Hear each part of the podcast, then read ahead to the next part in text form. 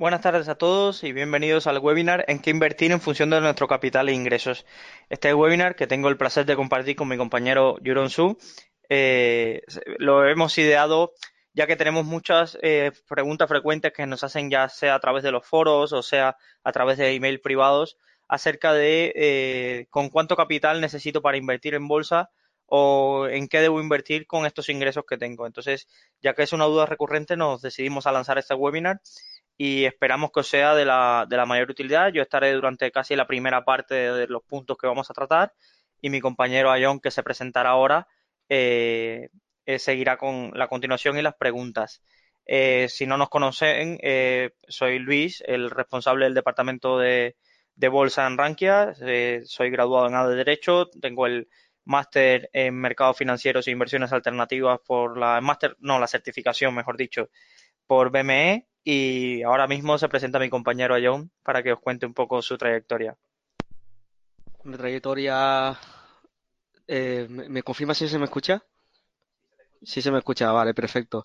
A ver, yo trabajo ahora en, en Rankia, soy responsable de formación eh, aparte de controlar, pues ya también un poco, eh, aparte de formación, también soy graduado en ADE. Me gradué hace unos dos años y actualmente soy candidato a nivel 2 de certificado CFA.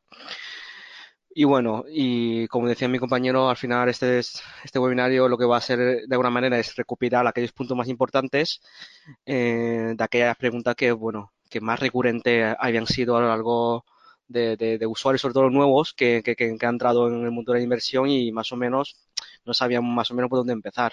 Pues con esto, pues bueno, queríamos ayudar un poco, ¿no? A dar ese primer paso en el mundo de la inversión. Perfecto, bueno, sin más dilación comenzamos y así eh, lo breve y bueno, dos veces bueno. Entonces, eh, vamos a comenzar. En la presentación de hoy queríamos mostrar esto y queríamos pasar ahora a que vean más o menos el índice de los puntos a tratar y de los que consideramos importantes para hacer una buena planificación financiera y decidir sobre qué invertir eh, atendiendo a los a los al capital que tenemos, porque no esto lo vamos a ver durante el webinar que es atendiendo a un determinado capital podremos invertir de una manera u otra y en unos activos u otros, ¿vale? Entonces, eh, el índice que habíamos planteado era capital inicial, el nivel de ingresos y gastos, el perfil de riesgo del inversor, el horizonte temporal edad y el impacto de las comisiones en la rentabilidad a largo plazo y en la rentabilidad final del, de que tendremos como inversores. Eh, sin más dilación, vamos al punto uno del capital inicial, ya que es el más importante. Eh, entonces, eh, uno de los más importantes. Entonces, funcionaremos así. Yo le daré mi impresión y mi punto de vista y también mi compañera John dará su visión acerca de, de esto. Si tenéis alguna duda, tenéis en el apartado preguntas para preguntar. Vale. Primero que todo y fundamental, ¿por qué es tan importante el capital inicial para comenzar a invertir? Es decir, nos encontramos muchísimas dudas en el foro de personas que nos dicen, tengo 300 euros y quiero empezar a invertir, eh, ¿cómo lo hago? ¿Vale? El capital inicial es fundamental, sobre todo porque planteémoslo desde un punto de vista. Por ejemplo, una persona y nos llega, parece, parece, ahora parecerá una exageración este número que voy a decir, pero, pero nos llegan personas con preguntas a todos los días. Eh, tengo 200 euros y los quiero invertir eh, para obtener rentabilidad en bolsa y ganar algo de dinero en bolsa. Entonces, cuando les respondes este tipo de correos, te queda siempre la, sensación de, de qué, expectativa de rentabilidad eh, tendrá esta persona. Porque, por ejemplo, vamos a pensar que tiene 100 euros y, y es un inversor que tiene mucha suerte invirtiendo o le va muy bien, es muy listo y logra un 10% anual ese año un 10% anual eh, ese año, al año siguiente tendrá 110 euros. Si le descontamos las comisiones, que ya serán más de 10 euros, ese año no habrá ganado nada. Entonces, muy importante esto, eh, el dinero ahorrado, es decir, eh, con 1.000 euros ahorrados, ¿no podemos invertir? Sí, podemos invertir. Ahora, podemos pensar que vamos a tener una rentabilidad a corto plazo que nos permita las ideas que muchos tienen, vivir de la bolsa y no sé qué, absolutamente no. Es decir, en un mundo ideal donde logremos ahorrar eh, mil euros todos los años y cada, y cada año se revaloriza un 10% nuestro capital sin sufrir pérdidas, veríamos que a 20 años, aunque tengamos un, capital bastante es significativo. Creo que la última vez que hice los cálculos rondaba los 40.000, 50.000 euros. Entonces, eh, no, 40.000 o 50.000 euros, si lo dividimos en un año, ¿vale? Que tiene 24 meses, estaríamos hablando de 2.000 euros al mes. Es decir, 2.000 euros al mes, quien eh, durante un año simplemente te duraría esa capacidad de ahorro. Entonces, eh, hay que tenerlo claro, con esa capacidad, con esa capital no te vas ni a retirar en una playa, ni vas a dejarle, donarle una herencia eh, importante a tus hijos. aquí la importancia está de cuánto puedas ahorrar. E importa el capital inicial, si cuanto más mejor, porque la rentabilidad tendrá un impacto eh, mayor, pero sobre todo es la importancia del, del ahorro periódico. El ahorro periódico es decir, vale, yo ahora tengo 500 euros, pero es que voy a poner 500 euros y los voy a ahorrar todos los meses a largo plazo reinvirtiéndolo. Entonces ahí es la potencia. Entonces, si sois de los que pensáis y ahora mismo tenéis 500 euros para invertir, 1000 euros para invertir, eh, tenéis que ajustar, como dice la segunda pregunta, esa, la expectativa de que la rentabilidad que voy a tener va a ser asociada a eso y que el impacto de las comisiones en un capital de 500 euros, 1000 euros es bastante alto en comparación con otros capitales. Entonces, sobre todo quiero dejar bien claro esto, porque muchas veces incluso nos preguntan para temas de brokers. Es decir, una comisión puede ser alta o baja de un fondo determinado, pero no es lo mismo el impacto sobre 100 euros de una comisión del 10%, sobre todo en la expectativa de rentabilidad, porque la operación tú la haces una vez. Da igual, al broker le da igual que tú operes con 50.000 euros que que operes con 100. Él te va a cobrar la comisión. Con 50.000 euros efectivamente te va a cobrar una comisión generalmente más alta. Pero para ti el impacto que tiene esa comisión sobre tu capital inicial o tu capital de tu operación es mucho más limitado si tienes un gran capital a si tienes eh, poco capital donde casi te vas a comer toda la rentabilidad que puedes tener vía comisiones. Dejo este punto comentar a mi compañera John y si tenéis alguna duda de sobre qué capital más o menos debemos tener para empezar a tener rentabilidades interesantes, pues ya lo comentamos. Bueno, yo simplemente aparte de lo que ha dicho mi compañero, añadir primero de todo, es que como también habíamos dicho que, eh, dicho que aquí vamos a indicar un poco qué productos nos moverían mejor en función de estas cinco variables, pues primero de todo vamos a definir lo que es un poco eh, los tipos de productos financieros que hay disponibles en el mercado. Básicamente, eh, básicamente hablando, nosotros tenemos acceso al mercado a fondos de inversión, a acciones, acciones al contado y a productos derivados. Em, básicamente, también hablando, eh, este tipo de productos tienen sus riesgos y su, y su complejidad. Obviamente, a aquellas personas que, que se inician este, este mundo de la inversión, yo no les recomendaría eh, operar con productos derivados, ya que son productos bastante complejos y, y necesita, pues, bueno, se necesitan muchos conocimientos y sobre todo también práctica detrás. Les recomendaría, en todo caso, como producto menos complejo de estos tres, los fondos de inversión, hay muchos tipos de fondos de inversión, gestión activa, gestión pasiva, etc. Pero en su gran mayoría suelen ser productos menos complejos que, por ejemplo, las acciones. Las acciones, pues ya, ya sabéis que son eh, trocitos ¿no? de propiedades de una empresa y que más o menos, dependiendo de cómo le vaya la empresa, pues ganaremos más o menos. Dicho lo cual, básicamente eh, el tipo de comisiones que nos pueden afectar en ese tipo de productos por ejemplo, en, fondos de inversión, la gran mayoría de, fondos nos clava una comisión. Algunos eh, no solo nos clavan una comisión variable en función de, la comisión de éxito, de cuánto dinero está dispuesto, de cuánto dinero gana eh, eh, el fondo, y a partir de ese dato nos aplica una comisión variable. Otros son mixtos, una variable y una fija, y, un, y otros que, que tiene una parte solo fija. Lo bueno de eso es que por ley tienen, tienen como una opción una comisión máxima establecida. No me acuerdo si, si, es, solo variable, creo que es un 18% de la parte variable. Si es mixta, es un 9% de la parte variable más 1,35 de la parte fija. Y si es solo fija, es un 2,25 de la parte fija. Creo que es así. No sé si Luis. Eh... Sí, más o menos es así, sí. Vale. El, lo digo, lo digo porque ahora voy a entrar a un punto que, es importante saber las comisiones. En acciones normalmente ya depende del broker, pero solemos pagar una compra-venta y nos olvidamos. Después ya el broker ya nos pone a aplicar, no sé, un mantenimiento de cuenta de broker o custodia. Algunos brokers lo tienen, otros no, pero básicamente es el, precio de compra-venta.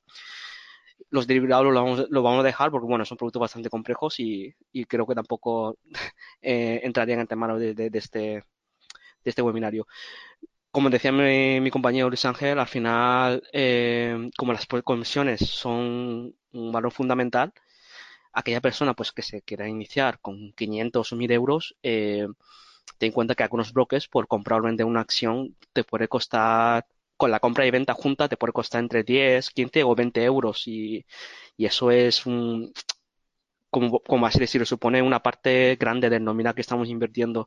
Entonces, en ese tipo de sentido, por ejemplo, personas que quieran empezar con 500 o 1000 euros, tendría mucho más sentido que empezar con fondos de inversión. Y ya no solo por el apartado de las comisiones, sino también por el apartado de la diversificación en sí, ya sea fondos de gestión activa, ya sea fondos de gestión pasiva, tú cuando estás comprando un fondo no estás comprando solo un valor financiero, mientras que si estás comprando una acción, pues sí, efectivamente estás comprando una acción y estás muy expuesto ¿no? a, a nivel de términos de riesgo sistemático, ¿no? Riesgo sistemático, perdona, eh, el riesgo eh, diversificable, que es un riesgo que se puede quitar con el simple hecho de diversificar varios valores. Es un riesgo que es totalmente innecesario asumir, pudiendo no asumirlo simplemente teniendo varios valores. Yo no, en este apartado, pues nada, eso, eso es lo que tenía más que añadir con respecto a lo que había dicho Luis. Creo que se te pasa por comentar también los ETFs pero al asimilarse a acciones eh, los incluiré más o menos en esta explicación. Más o menos lo que queremos dejaros claro es este sentido.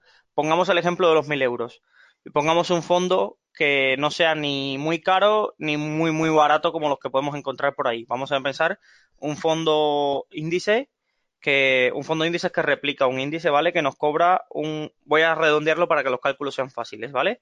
Un 1% de comisión, ¿vale? Si yo tengo 1.000 euros y a mí me cobran una comisión anual del 1%, que por un fondo que compra las 500 empresas que hay en el SP, eh, al final me cobrarán al final del año 10 euros. Me habrán cobrado de comisión de gestión por ese fondo 10 euros. Hay otras comisiones que pueden aparecer con los fondos, con la comisión de, brokeraje y demás, pero bueno, vamos a, a planteárnoslos así. Pensemos que solo 10 euros, yo comprándome en la media de tarifas que hay en brokers para acciones americanas. No vamos a pensar en los más baratos, pero tampoco voy a irme a los más caros. Podríamos irnos a los 10, 2 euros. Compra 10 y 10, 2 eh, euros eh, venta. ¿Vale? Y ahí iríamos ahí a 20 euros. Y eso es comprándonos una acción. Pensemos que nos queremos comprar una cartera de valores americanos. Solamente montándonos la cartera comprando 10 valores, nos hubiéramos gastado 100 euros. El 10% de tu capital el 10% de tu capital. Entonces, con pequeñas cantidades, el impacto que tienen en las comisiones, tanto en acciones como en ETFs, esto es importante saberlo, que los ETFs tienen comisión de compra y venta, ¿vale? Y en los brokers algunas veces tampoco suelen ser muy baratas, entonces eh, impactan mucho en el capital. Mientras que en los fondos puedo ir aportando poco a poco 400, 500 euros, lo que puedo ahorrar, ¿vale? voy diversificando en varias carteras de fondos y el impacto, cuando tú calculas el impacto de tu cartera, eh, la comisión que te cobran, ya sea, ahí, puede ser eh, más baratos o no, eh, representa muy poca cantidad comparado con lo que hubiera tenido que pagar en brokeraje para, tener una cartera similar. Otro punto lo que quería añadir, y para no extenderme mucho más en lo que decía mi compañero Ayón sobre las acciones. Jugar a invertir directamente en acciones cuando tenemos poco dinero eh, nos puede dar una cosa que primero, el peligro de las acciones es saber seleccionarlas y dónde está el arte, de saber qué acciones comprar y qué acciones, qué acciones tener en cartera, del abanico tan grande que hay. Entonces, una mala decisión aquí, una empresa que nos quiebre, puede ocasionarnos una pérdida irrecuperable. Pensemos que tenemos una cartera de 1.000 euros y nos da para comprar dos valores, 500 y 500. Si una de las dos empresas quiebra o tiene entonces un gran impacto sobre el capital, habrás perdido 500 euros. Es decir, para eh, eh, un fondo al final eh, tiene una composición mínima por reglas que les, les imponen a los fondos, reglas legales, tiene que tener una diversificación tal que si una, una empresa de una cartera quiebra, tendrá un impacto en el fondo, evidentemente, pero no supondrá en la pérdida de vuestra cartera a ese signo de, de, porcentaje, ¿vale? Entonces, para empezar, lo primero es pensar que no, no perder. Es decir, entonces, eh, si con el capital que tenemos es poco, no nos va a dar espacio para diversificar en acciones, que sería lo ideal. Entonces, en un primer momento, si tenemos poco capital, creo que la solución lógica es no ir ni a acciones ni a ETF y por supuesto a no productos derivados, sino a fondos y en particular yo soy muy partidario de los fondos índices para poco capital e ir con aportaciones, pero eso ya depende de cada uno y llegaremos al, ahí a, esa, a esa decisión, ¿vale? Entonces, estamos hablando para capitales iniciales bajos. ¿Cómo cambia la cuestión cuando pensemos que me ha tocado una herencia, eh, tengo un buen salario ahorrado y demás, y pienso que tengo 100.000 euros? Vamos a seguirlo en número 100.000 euros para invertir, ¿vale? Si calculamos 100.000 euros para invertir, ya entonces ese 1%, ¿vale? Se nos convertiría en 1.000 euros al año de comisión, ¿vale? 1.000 euros al año de comisión que te está cobrando un fondo por gestionar tu dinero, ¿vale? Para, en un intermediario de, vamos a pensar en Interactive Broker, ¿vale? Para montarte una cartera bien diversificada y con bastantes acciones de calidad, pensemos que buscamos una cartera de blue chip, vamos, nos hacemos una cartera de 25 blue chips eh, europeas y americanas, no llegaríamos a los 100 euros de comisiones anuales. Entonces, el diferencial tan grande de 900 euros entre comisiones de un fondo y de la que pues, puede suponer una cartera para ti, ya empieza a ser importante y entonces, para mí, yo creo que la decisión a partir de esos capitales es emplear, empezar a crearnos o carteras propias con una parte de acciones y, eh, y mantener una parte en índices, pero en índices con bajas comisiones. Si tenemos una cartera de 100.000 euros con un fondo que nos cobra un 2,25, eh, nos está haciendo un daño de rentabilidad que, por otro lado, podríamos recuperar con productos de, bajo coste o con, o con esa inversión. Entonces, cuando ya el capital aumenta mucho, mucho, mucho, eh, la diversificación se obtiene tanto en producto, no significa que haya que huir de los fondos, no, hay que ir a los fondos, pero buscar fondos baratos, hay que, bueno, fondos baratos al final lo vamos a buscar siempre, pero, pero en ese impacto sería mayor, hay que ir a una cartera diversificada de acciones y empezar a pensar en otros productos, empezar a pensar en situaciones inmobiliarias o en empresas de dividendo o en algún ETF porque ya te empieza a compensar tener ETFs en tu cartera porque tiene todo el sentido tener ETFs, porque ya la, comisión de compra y venta del ETF nunca te va a impactar tanto como lo que te va a impactar un fondo que te cobre un 2.25 si el ETF te cobra un 0.30. Entonces, en ese sentido, ya empieza, para estos capitales más grandes, empieza a tener muchísimo sentido un producto como el ETF o un producto como son las acciones directamente y la inversión por dividendos, por ejemplo, empieza a tener mucho sentido para este tipo de capitales. Y ya cuando para personas ya esto es un caso muy extremo, no el X% de la población que cuentan de ya de 500.000 a 600.000 euros y su expectativa es simplemente la preservación de capital, eh, una buena estrategia sería en, acciones defensivas o ETFs de, reparto de dividendos y, tener esa preservación de capital simplemente por vía los ingresos pasivos que genere esa cartera.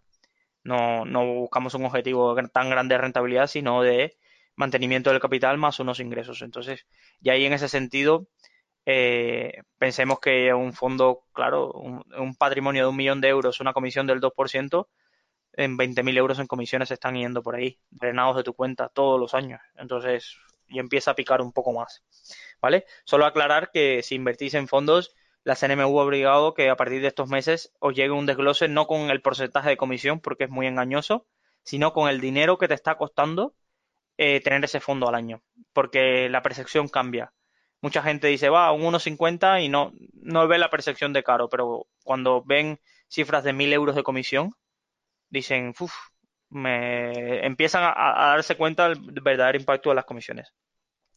Seguimos adelante al siguiente punto, que nos hemos extendido bastante aquí, y dejo a mi compañero John para que explique esta parte de, cómo llegar a tener los ingresos y gastos, cómo manejarlo. Sí, el apartado de ingresos y gastos es, bastante importante porque al final y al cabo la diferencia entre los ingresos y gastos que vayamos a, tener en el futuro, en el futuro cercano o a lo largo de nuestra vida, pues de alguna manera va a definir nuestra capacidad de ahorrar. Un ahorro, un ahorro que en principio es lo que nosotros vamos a tener para dedicarlo a la inversión. Eh, en este sentido, pues es muy importante eh, los ingresos. Sé que hay unos ingresos que son, son básicos, ¿no? Porque todo el mundo, obviamente todo el mundo necesitamos tener eh, comida, o sea, comprar para, para vivir, la luz, etc, etc. Unos ingresos que son básicos.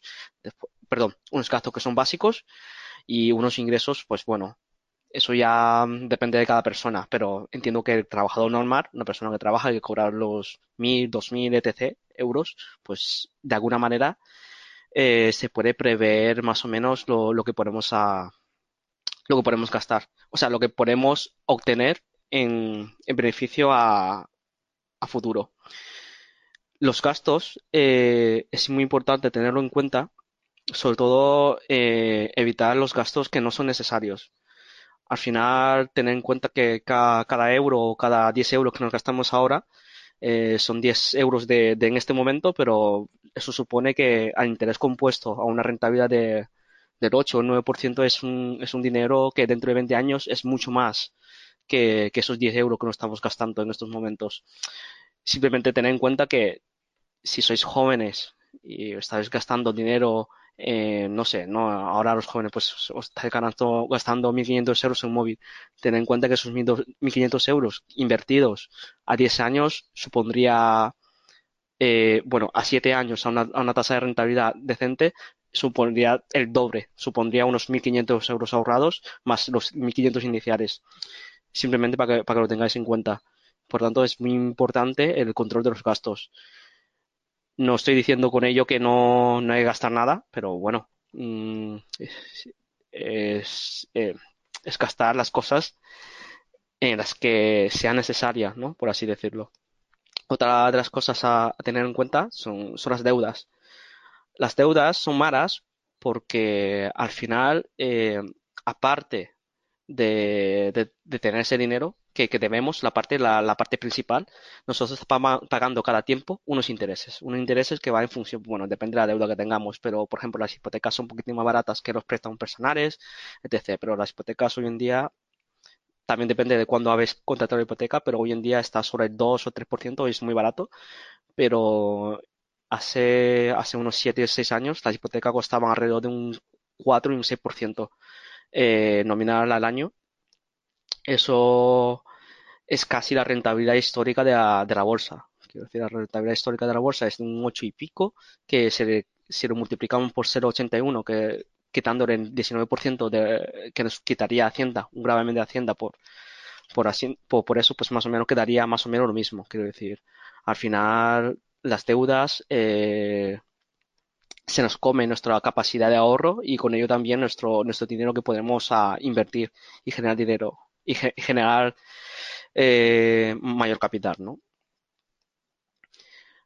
Para aquellas personas, bueno, que si, que si no tienen deudas, evitar las deudas tóxicas, muy, muy tóxicas, y, y las que ya tienen deuda, pues es, yo creo que es muy importante también ya depende de, de cuánto estamos pagando por la deuda, pero es, es, es, de hecho más importante saldar primero las deudas que, que, tienes antes que empezar a invertir.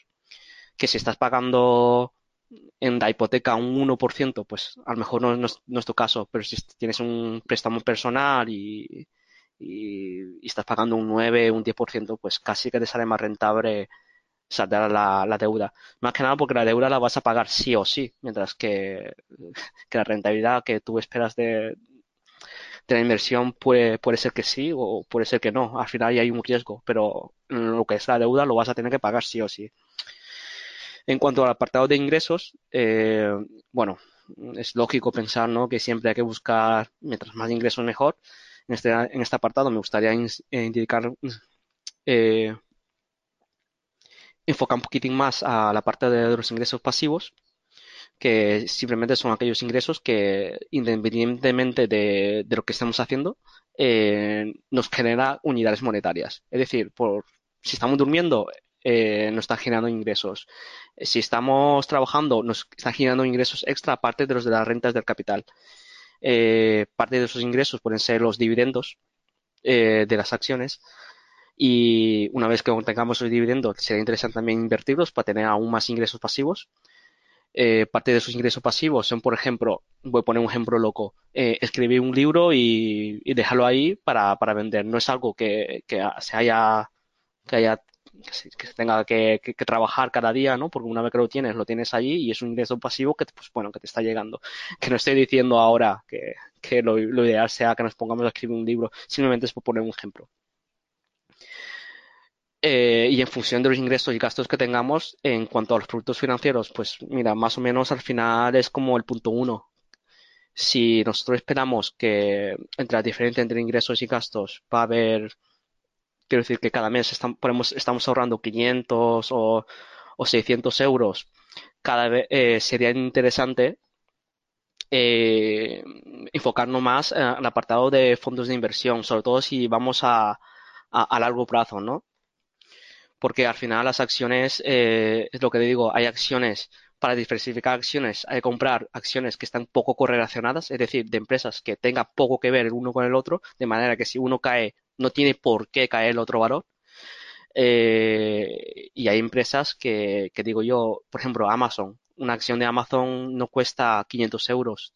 De hecho, cuesta, creo que en los últimos días está cotizando sobre 1.700, 1.800 dólares. Y ya no solo Amazon, eh, Google, eh, acciones, más que nada lo digo porque en el sentido de, de comprar acciones, si tenemos un, un, una diferencia de ingresos y gastos recurrente a lo largo del tiempo, es muy difícil eh, cuadrar que con exactamente ese dinero podamos tener una cartera exactamente de, acciones y bien diversificadas. Otra cosa es que ya tengamos ya un, pues, ya, ya un capital indecente y, y, y, que la diferencia, que los ingresos y los gastos, pues sea, en vez de 500, sea de 2.000 euros. Entonces, en ese sentido, sí que nos podríamos plantear eh, tener una cartera de acciones. Más, que plantear es, tendría más sentido tenerlo, ¿no? Porque al final, bueno, la persona que, con 500 euros quiere tener una cartera de acciones lo puede tener perfectamente, pero a términos de comisiones rentabilidad tendría más sentido tenerlo, ¿no? Por así decirlo. Dicho, dicho lo cual, vamos a, vamos al siguiente punto. Solo, solo en este punto quisiera marcar el, lo siguiente, eh, la importancia del preahorro. Parece una tontería, pero yo me la aplico y es muy importante. Eh, y es mi manera que he encontrado de ahorrar. Eh, es decir, yo recibo mi nómina como trabajador y demás, y justo ahí en ese momento destino la cantidad que voy a ahorrar ese mes, ¿vale? Ya sea, vamos a poner una cifra, 300 euros y me la separo ahí.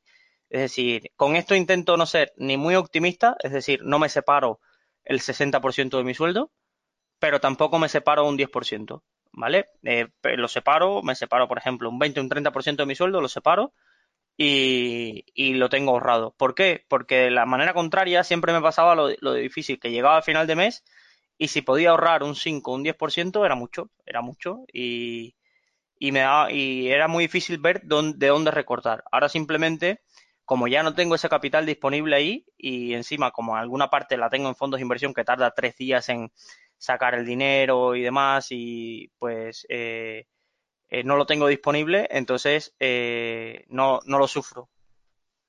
¿Vale? Entonces, estamos en, en, en ese punto de, de la importancia del preahorro de ahorrar. Otro de los puntos que no quisiera pasar por, por aquí es que muchas veces que oigáis esto de la libertad financiera, y toda esta parte de ahorrar eh, capital inicial, veréis que eh, algunos autores son bastante talibanes. Eh, ¿A qué me refiero con bastante talibanes? De que te ponen ahí que tienes que ahorrarte el ingreso del café de todos los días o tienes que ahorrarte aquí. Yo ahí soy más, es decir, la vida es una sola como para estar recortando de todo. Es decir, sí, vale, está bien ahorrar, está bien tener ingresos, pero de nada vale llegar a los 60 años con 300.000 euros en el banco y no haber salido de casa. Es decir, hay que disfrutar, hay que tener una parte de ocio, hay que tener esto y eso no se puede sacrificar. Simplemente hay que adaptarlo a nuestro capital. Es decir, hay que adaptarnos al capital que nos queda después de ahorrar. ¿Vale? Y por último, y algo muy importante, sobre todo ahora que están subiendo los precios de alquiler, hipoteca y casi todos estamos en una de las dos situaciones. No somos privilegiados que hemos podido tener eh, la suerte de que nos legara una casa alguien de la familia o demás. El porcentaje de gasto que suponga la hipoteca o el alquiler según casi todos los estudios que se han escrito sobre esto, no debería nunca sobrepasar ni el 30 o el 40% de los ingresos. Porque muchas veces pasa eh, que tenemos un sueldo, vamos a ponerle un sueldo de 1.500 euros y, pagamos de hipoteca pues 700, 800 y digo, ah, pues tengo margen para, para pagarme este, este tipo de hipoteca o me meto una hipoteca de 200.000 euros a 20 años pagando 1.000 euros de hipoteca y, veo, tengo margen, tengo, puedo vivir, pero pago la hipoteca y me estoy pagando, pago el alquiler y demás. Es decir, es muy peligroso tener en un gasto fijo que los gastos fijos superen más del 30 al 40% de, de tu sueldo, de tu ahorro, porque te quejas sin margen para cualquier eventualidad, para cualquier eventualidad de que por alguna razón te quedas sin trabajo o cualquier eventualidad de salud. Entonces, es muy importante el primer concepto. Si podemos ahorrar un 30% de preahorro, sería ideal. Es decir, ya sé que los que tienen hijos y demás es complicado y la situación en algunas ciudades es complicada, pero eso es ideal. Y segundo, que los gastos fijos tampoco supongan el otro 30 o 40% por ahí, eh, no supongan más que eso. ¿Vale? Entonces eso es un punto ahí. Y lo tercero que, que quiero dejar claro, está muy bien lo de la independencia financiera, está muy bien lo de invertir o ahorrar, pero también hay que vivir. Entonces tampoco nos vayamos al otro extremo de, de no, de no generar nada porque al final eh, luego ven la otra parte de que invertir en los mercados financieros tiene sus riesgos y si por alguna casualidad nos va mal, no habremos ni disfrutado y tampoco tenemos el dinero. Entonces, en ese sentido hay que ser consecuente con esto. Y aquí os dejo con mi compañero Ayón. Este es el tercer punto que, hemos considerado importante a la hora de, valorar eh, en qué invertir o, cómo invertir, ¿no? que es el perfil de riesgo. Eh, es muy importante eh, definir de primera mano, de primera me refiero a priori, antes de empezar a invertir, que cuánto dinero estamos dispuestos a perder, por ejemplo, porque al final es una cuestión que, bueno, tampoco será el primer caso de una persona que, que se ha atrevido con productos muy volátiles, ¿no? Con la expectativa de generar una rentabilidad abismal cuando, no sé, de aquí a dos meses eh, su capital se queda en la mitad. Eh, lo digo porque, bueno, es muy importante este, este apartado. Y de allí también importante valorar los productos eh, en los que nos estamos metiendo. Por ejemplo, a nivel de volatilidades, normalmente los, fondos indexados suelen tener una volatilidad menor. También hay que tener en cuenta que están indexados a qué tipo, a qué tipo de, índices, por ejemplo, porque, por ejemplo, los mercados emergentes son un poquitín más volátiles, pero también tienen mayor rentabilidad. En acciones, pues obviamente aquellas acciones que, que de, aquellas empresas que están en crecimiento, que son más pequeñas, pues son más, mucho más volátiles, ¿no? Tienen un perfil de riesgo mucho mayor, pero también, también son verdad que son las que mayor rentabilidad podemos sacar. Como veréis, tanto la rentabilidad como el riesgo están correlacionadas. Mientras mayor riesgo estemos dispuestos a asumir, mayor la rentabilidad a largo plazo que te podemos eh, obtener.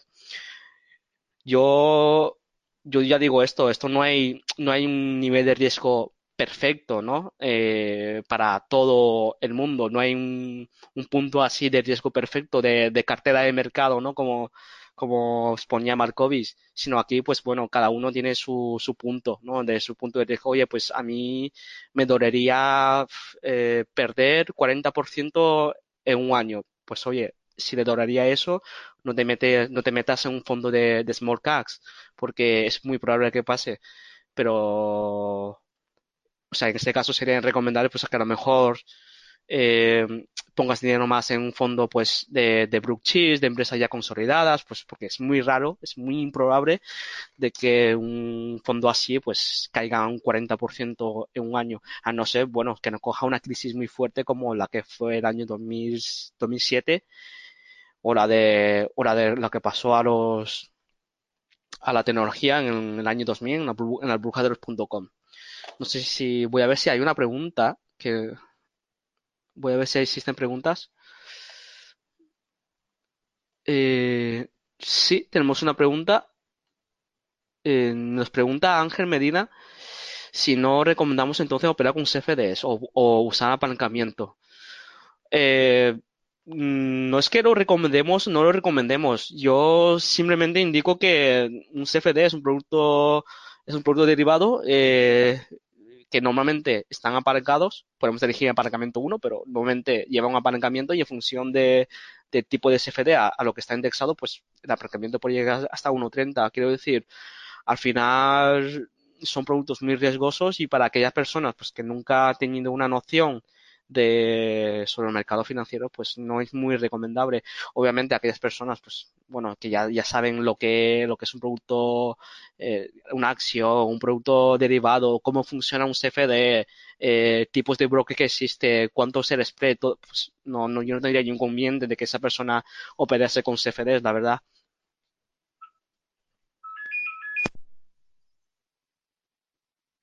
Bueno, pues siguiendo con nuestro con nuestro webinario, em, es importante también, en, el segundo punto, vemos que es importante tener en cuenta también la expectativa de rentabilidad. Obviamente, si estamos dispuestos a, arriesgar poco, eh, no podemos tener una expectativa de rentabilidad muy, muy elevada, porque, como ya hemos dicho al principio de, este webinario, pues rentabilidad y, riesgo están, van unidos. Eh, otro punto a destacar es eh, cuánto me molesta también la infracción. Eh, hay personas, pues, que... Lo digo porque existe como una especie de dos tipos de, personas, ¿no? Aquellas personas que quiere batir a la infracción porque sí, porque no le gusta que su dinero esté perdiendo valor, mientras que existen otro tipo de personas, pues, que a lo mejor no le importa perder algo de valor ¿eh? a pesar de que está invirtiendo, siempre y cuando el valor que pierde es, menor del que estaría si estuviera en liquidez.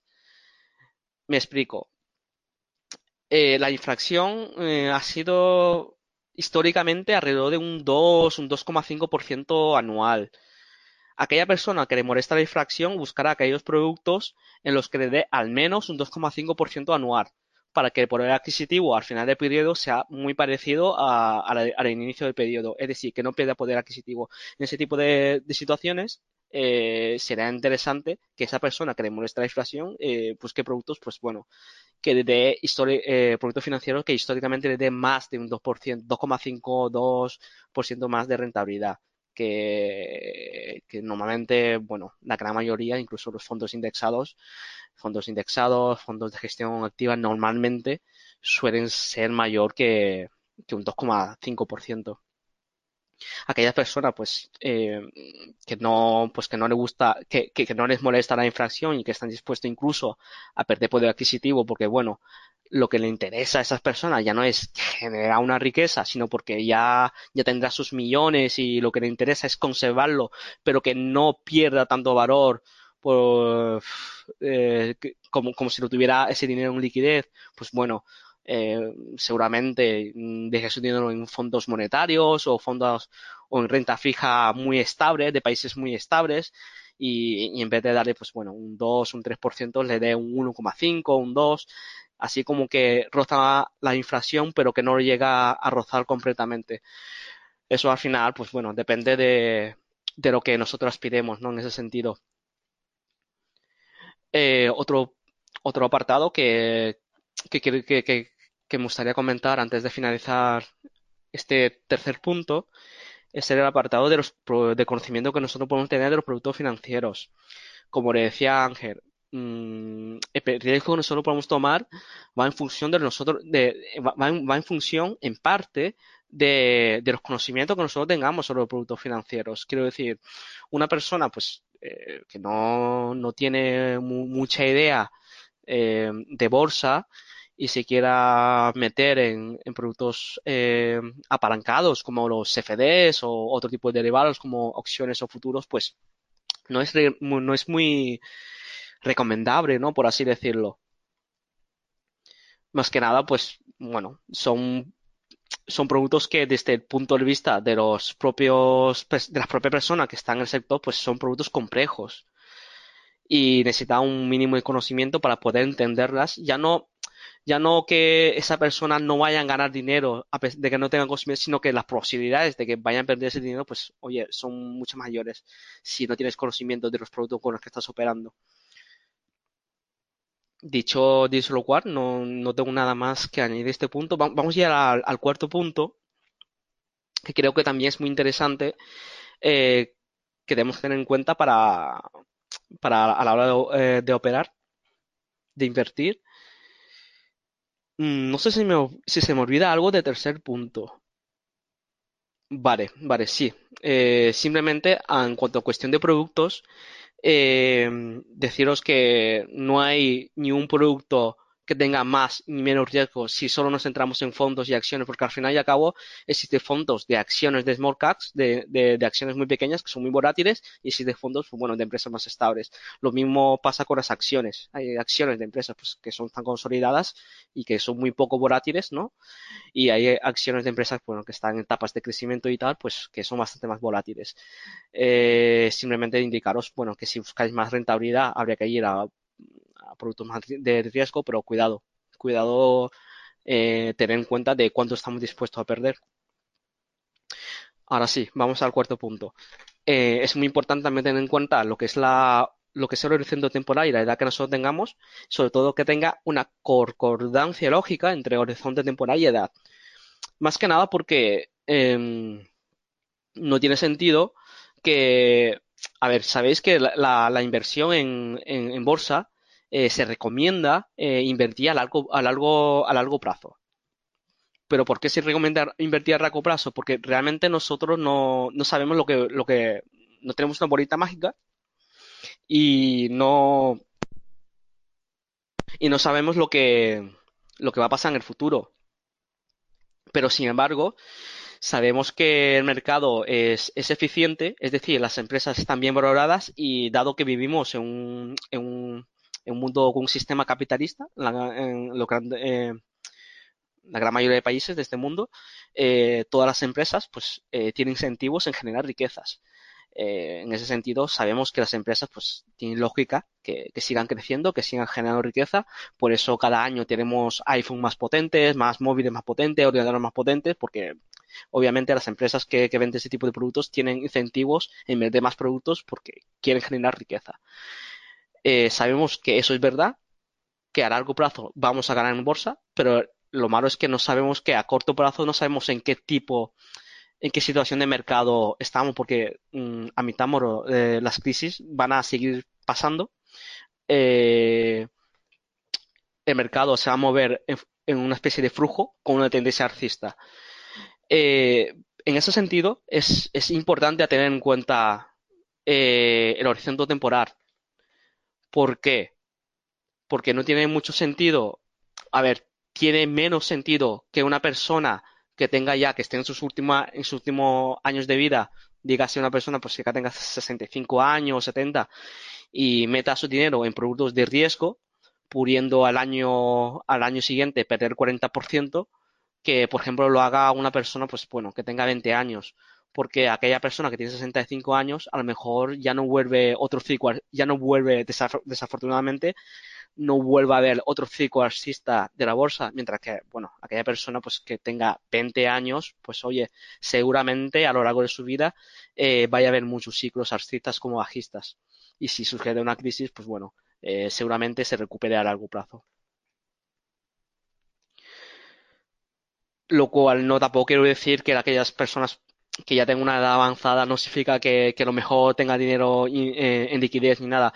Eh, simplemente, pues bueno, tener en cuenta que, que es lógico que no deberían de asumir riesgos, sobre todo riesgos innecesarios. En ese sentido, pues dejar eh, poner dinero en mercados financieros, en, en acciones de, en small caps, en, empresas pequeñas, pues porque sabemos que son bastante más volátiles y sí que tendría más sentido, pues, bueno, pues que depositar dinero pues en bonos del Estado, que, sabemos que son más seguras, ¿no? Así por decirlo, que, otros productos pues mayor, de mayor de mayor volatilidad.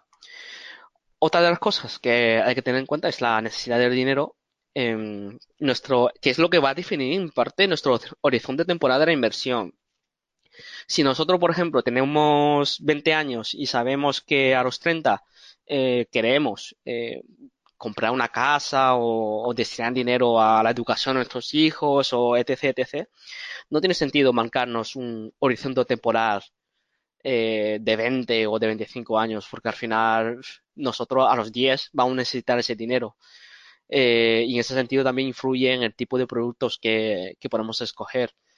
Eh, normalmente, de hecho, los fondos de inversión eh, recomiendan suelen recomendar, tienen un apartado en la ficha del fondo de inversión, en, un apartado que dice recomendar, recomendación mínimo, inversión 5 años, 8 años o, o 10 años.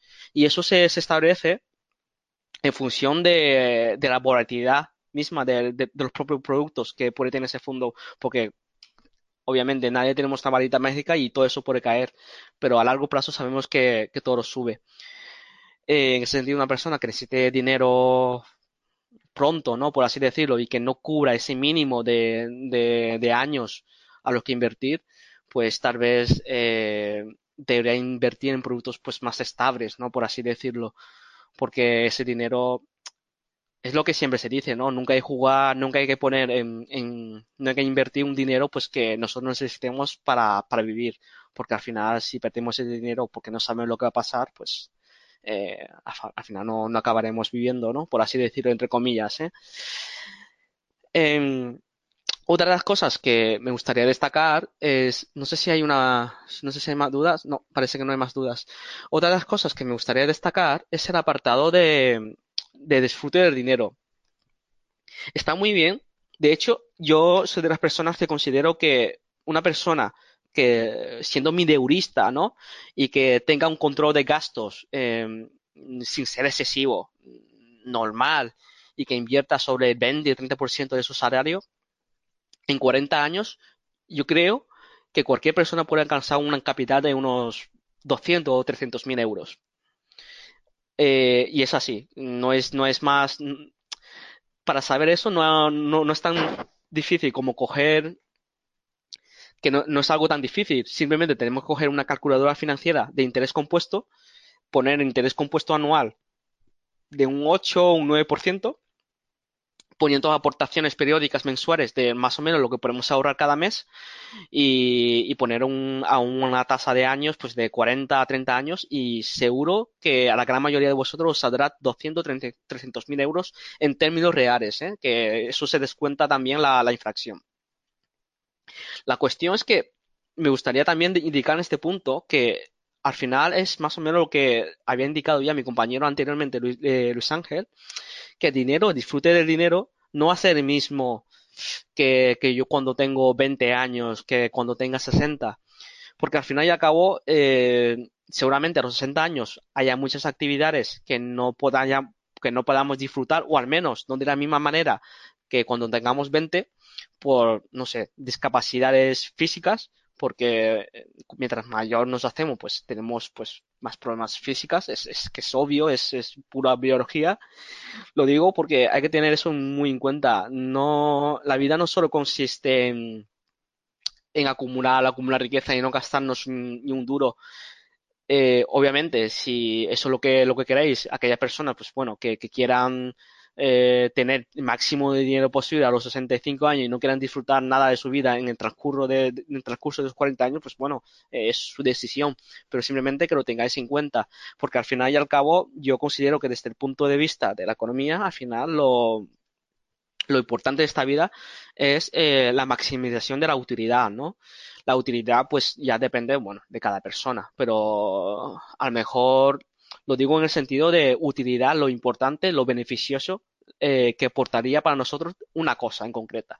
Por ejemplo, a mí una utilidad, ir al cine esta tarde, pues me puede aportar una utilidad de un 5, un 5 porque eso no significa nada, un 5 es para poner un número numérico, para, para, poner un valor, y para otra persona pues eh, puede significar una utilidad de un 9.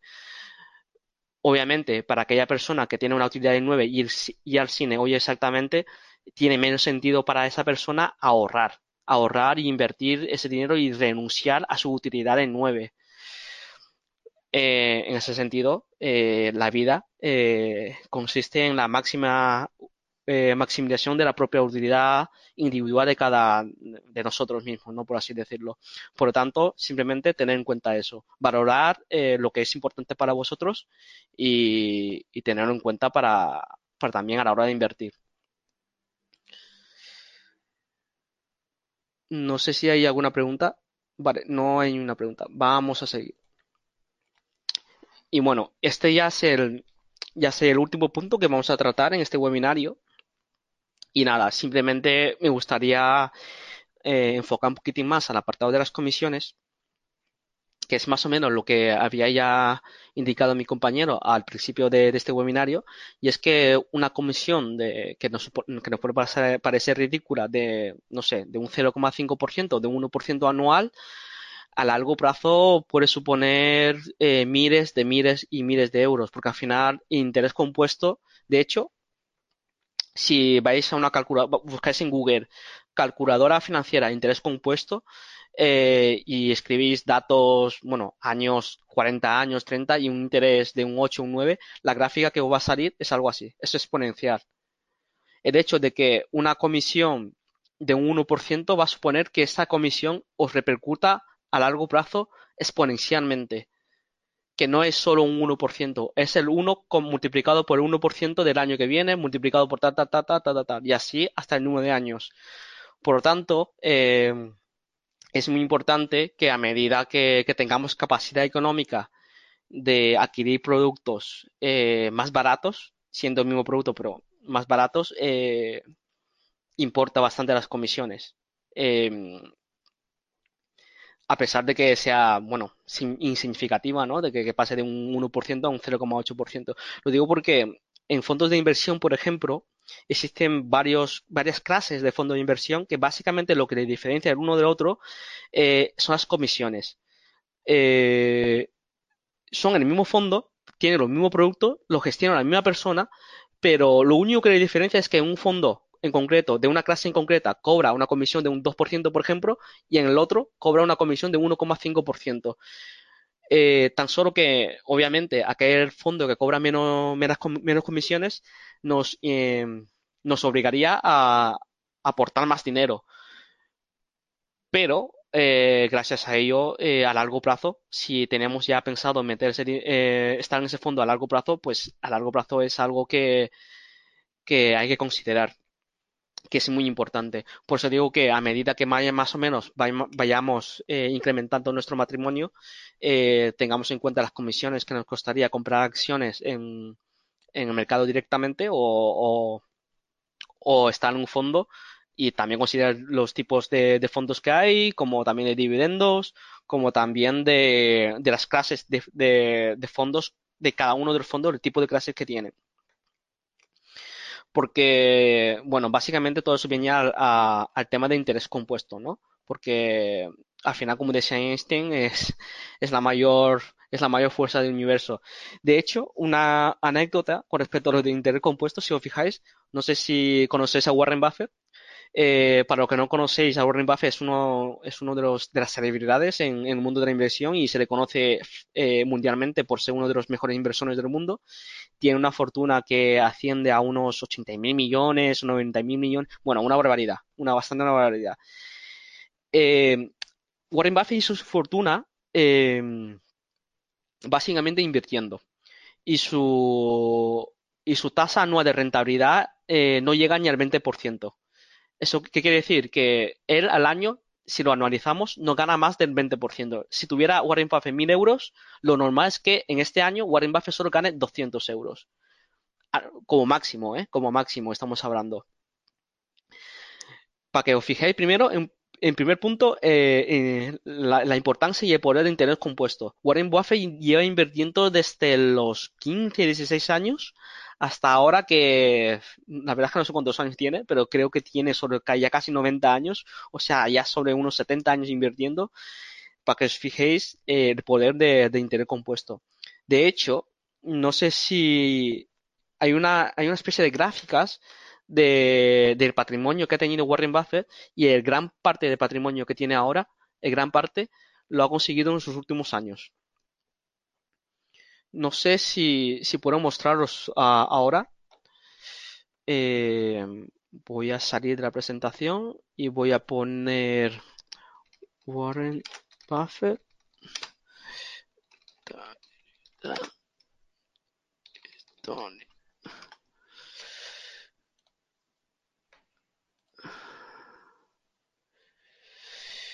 Mm, mm, mm.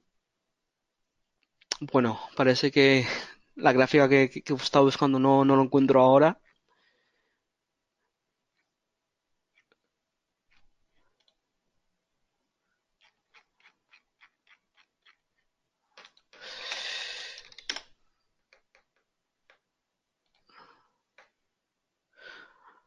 No, no, no, no encontramos, pero bueno, es simplemente una gráfica que que, que, se, que si os fijáis, la gran, gran parte, como el 70 al 80% de su patrimonio actual, lo ha obtenido eh, en sus últimos años, en los últimos años. De hecho, mira, esto, por ejemplo, eh, nos muestra la, rentabilidad acumulada desde el año 2015 de, bueno, este no, no tiene nada que ver con Warren Buffett, pero, pero en el, en el caso de, de, que fuese de Warren Buffett, veríamos que no hay mucha diferencia entre la rentabilidad que se obtiene un índice como el SP500 y la rentabilidad que realmente ha obtenido Warren Buffett eh, en términos anuales. En términos anuales. El SP500 en términos anuales ha obtenido alrededor, en los últimos 100 años, alrededor de un 9% y Warren Buffett no, te digo yo que el doble no es, es, es un poquitín más que eso. Pero esa diferencia de rentabilidad es lo que es, es lo que le ha hecho eh, eh, millonario, ¿no? Por así decirlo. Seguramente, bueno, si hubiera también obtenido rentabilidad SP también sería, sería millonario, pero no tendría tanto dinero. Eh, volviendo a las, a las diapositivas, que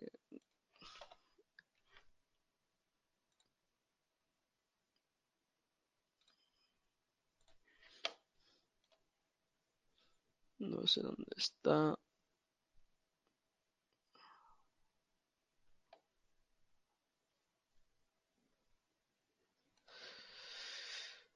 Bueno, no sé dónde están las diapositivas porque es que tengo tantas cosas abiertas que me cuesta encontrarlas. Vale, aquí están. Aquí está. Eh... Bueno, otro punto, último punto a tener en cuenta sobre el apartado de las comisiones es saber la diferencia entre las comisiones que son fijas y las comisiones que son periódicas. Eh, las comisiones que son fijas, lo, he puesto en el sentido de que son fijas en el sentido de que te cobran una vez y ya está. Como por ejemplo, eh, acciones, las, eh, las comisiones de compra-venta de acciones. En principio, si tú no compras o vendes acciones, te las cobran una vez y, y ya está, y te olvidas. Y a pesar de que en muchas ocasiones puedan suponer parte eh, importante de, de, nuestro, de nuestro capital invertido, ten en cuenta que si vais a largo plazo, mientras mayor a largo plazo vayáis, menos importancia le debéis dar a este tipo de comisiones. Pero, sin embargo, existen este otro tipo de comisiones que son las comisiones periódicas. En este caso puede ser el mantenimiento de cuenta de broker o, o las comisiones de custodia o las comisiones de cobro de dividendos. Los bloques, eh, algunos bloques, os cobra una comisión extra por, eh, por recibir dividendos. Eh, si es una empresa que reparte dividendos frecuentemente, eh, es, es, un tipo de comisiones que habría que tener en cuenta. Eh, y, y, ya está, bueno. Y con esto vamos a acabar el webinario de hoy y espero que os haya servido de ayuda. A ver, tenemos... Vaya, tenemos varias preguntas no me he percatado hasta ahora. Nos pregunta Ana, para conseguir un interés mayor a la infracción mediante un fondo de inversión, ¿se tiene que asumir un riesgo muy grande? Eh, yo creo que no, Ana, yo creo que no. Eh, de hecho, eh, aquellos fondos que ya te digo, un fondo como que, que un fondo indexado que tan solo replica un índice, como por ejemplo por ese DMSI World, tiene una rentabilidad histórica de un 8,5 un 8,6%.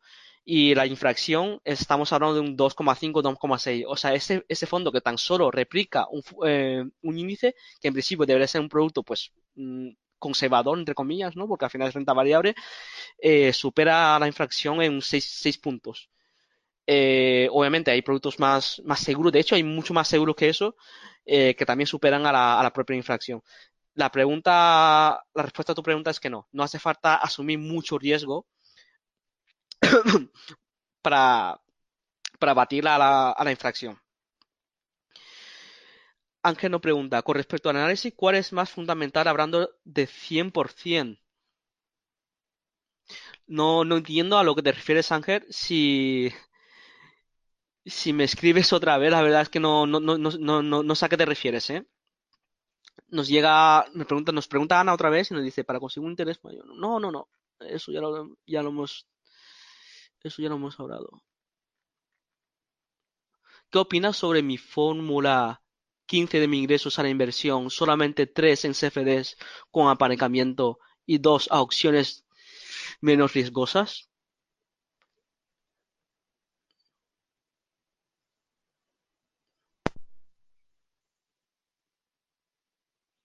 Entiendo que te refieres a un aparcamiento de 3, de 1 a 3 en CFDs y eh, un aparcamiento de 1 a 12 en opciones menos riesgosas.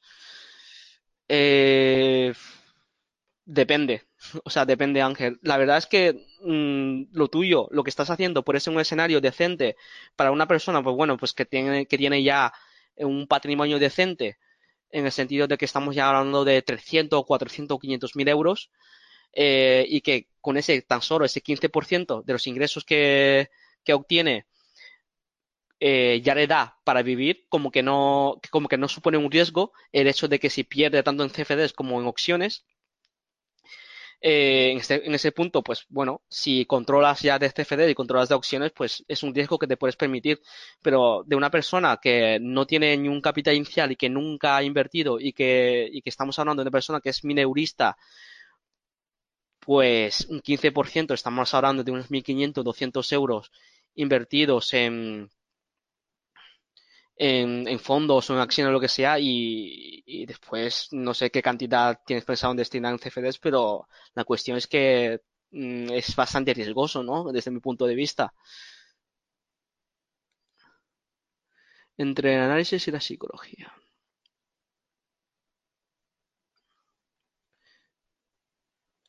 Yo, eh, vale, entiendo a lo que te refieres. Entiendo que te refieres a qué es más importante, qué es más importante, el análisis o, saber la psicología. La psicología es muy difícil, Ángel. Yo, la verdad es que la psicología tienes que poner en cuenta qué piensan los demás para tú adelantarte a lo que, a lo que ellos mismos piensan.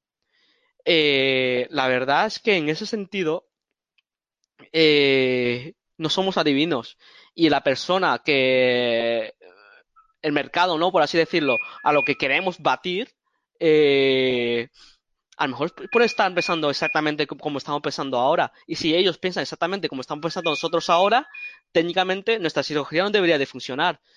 Eh, yo creo que lo de la parte psicológica es bastante relativa, es bastante difícil de predecir, ¿no? Porque es la parte social. En cuanto al apartado de análisis, yo veo que es más fácil, entre comillas, porque no es fácil analizar una empresa, pero bueno, eh, sabemos que, que la economía crece, que las empresas crean valor y, y eso a largo plazo, si vamos a largo plazo, siempre no, no es nada es asegurar al 100%, al 100% pero hay un 99% de posibilidades de que, de que ganemos dinero. Una pregunta que nos hace Roberto. Estoy pensando hacer una cartera a largo plazo. ¿Cómo veis la nueva ley sobre cuentas omnibus en cuanto a la seguridad que ofrecen con respecto a las nominativas con horizonte de 30 a 40 años? La verdad, Roberto, es que es una pregunta bastante compleja. Eh, Roberto, si me escribes a, a bolsa a bolsa eh, mañana mismo te contesto esta pregunta, eh, busco un poquitín más de información y así te puedo contestar con más, con más eficiencia, ¿no? Para resolver tu duda. Ahora mismo, pues no sabría qué decirte. Pasamos a la siguiente pregunta, que nos la hace Ana. ¿Qué, opinas de la inversión en bonos y obligaciones? Mm, no tengo nada en contra de la inversión en bonos y obligaciones. Eh, eso ya depende, pues bueno, de, riesgo que quiera asumir la persona, de, del capital, de la rentabilidad que quiera esperar obtener la otra persona. Obviamente, invirtiendo en bonos, eh, en bonos de nivel investment grade, o sea, triple A para arriba, perdona, perdona, triple A para arriba no, A para arriba, eh, no vamos a esperar a obtener una rentabilidad anual de un 15%, porque mm, no tiene sentido. Simplemente que tengamos nuestra, nuestro, nuestra, nuestras expectativas, pues bueno, al, pie de la realidad. Eh, este tipo de, inversiones en bonos y obligaciones son inversiones bastante más estables que el mercado, eh, que mercado bursátil, pero a su vez, pues bueno, la rentabilidad no, no, no, es, la, no es la que toca. sobre todo si hablamos de en periodos de largo plazo. Obviamente, Ana, si tienes, si tienes ya una edad ya avanzada, pues cada vez, mientras más, eh, más edad, tengas, cada vez tiene más sentido invertir en productos, pues bueno, que no sean tan, tan volátiles, ¿no? En este caso, pues bonos y obligaciones, tanto del Estado como de empresas privadas. Bueno, dado que no, no hay ni una pregunta más, eh, agradeceros por, por asistir a este webinario y la verdad es que espero que, que este webinario os haya sido de, de ayuda. Y, bueno, al final este es nuestro fin. Nosotros, nosotros como Rankia, como el equipo de Rankia, nuestro, nuestro mayor fin es eh, ayudar al usuario, a las personas que, que están empezando a invertir, a tomar mejores decisiones financieras. Eh, bueno, muy buenas, muy buenas tardes a todos y con esto, pues bueno, finalizamos nuestro webinario de, de, hoy. A las personas pues que no han podido asistir a, en directo tendrán la copia próximamente. Eh, muy buenas tardes a todos.